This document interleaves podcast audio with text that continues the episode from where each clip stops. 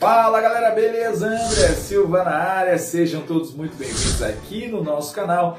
Hoje eu tô aqui para fazer esse vídeo especialmente para você que torce pro Dourado e que gosta do futebol mato-grossense. Esse vídeo é para você que queria ver o André Luiz aí como titular no time na estreia do estadual e não viu.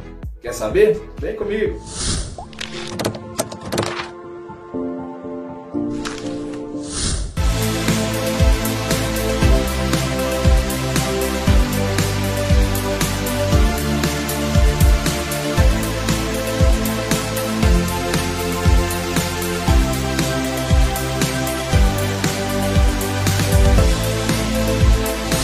Beleza, pessoal? Olha só, antes de começarmos esse vídeo, eu já gostaria de pedir para você se inscrever no canal, deixar seu like, compartilhar esse vídeo com os seus amigos, porque a sua participação ajuda demais no crescimento do nosso canal.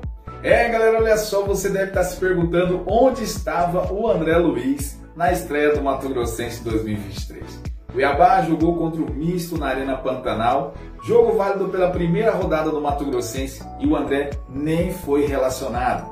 Bom, quer saber o que aconteceu?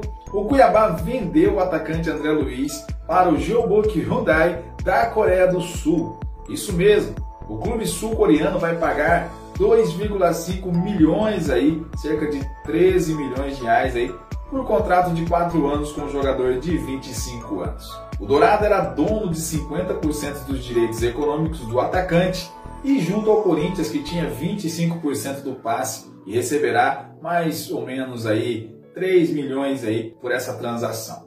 Um extremo de muita força, André Luiz chegou ao Cuiabá no início da temporada passada, vindo do Atlético Goianiense.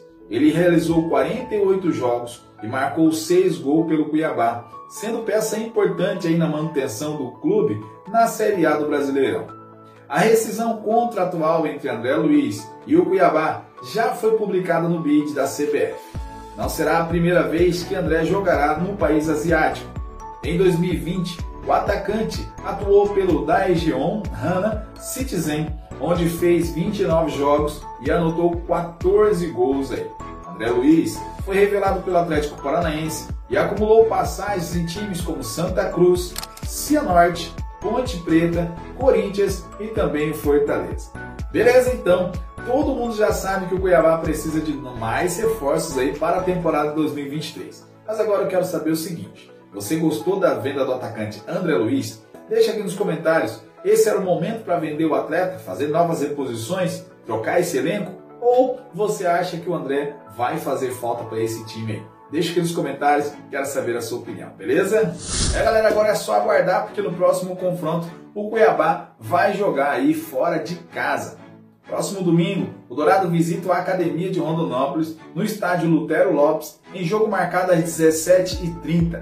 A estreia na competição, o time adversário empatou em 1 a 1 com o confronto regional contra o União. Bom, o Cuiabá é o atual bicampeão e começou o Campeonato Mato Grossense com goleada em cima do Misto em 4 a 1 no último sábado na Arena Pantanal. Agora é só aguardar o próximo jogo. Esperamos aí uma vitória e quem sabe uma goleada mais uma vez, Cuiabá e Academia de Rondonópolis. Galera, chegamos no final do nosso vídeo e eu gostaria de pedir para você mais uma vez se inscrever no canal. Se você gostou desse vídeo, deixe seu like, se inscreva no canal. Ó, não se esqueça de compartilhar esse vídeo com seus amigos, porque a sua participação ajuda demais no crescimento do nosso canal. Deus abençoe a todos vocês e avante dourado. Valeu!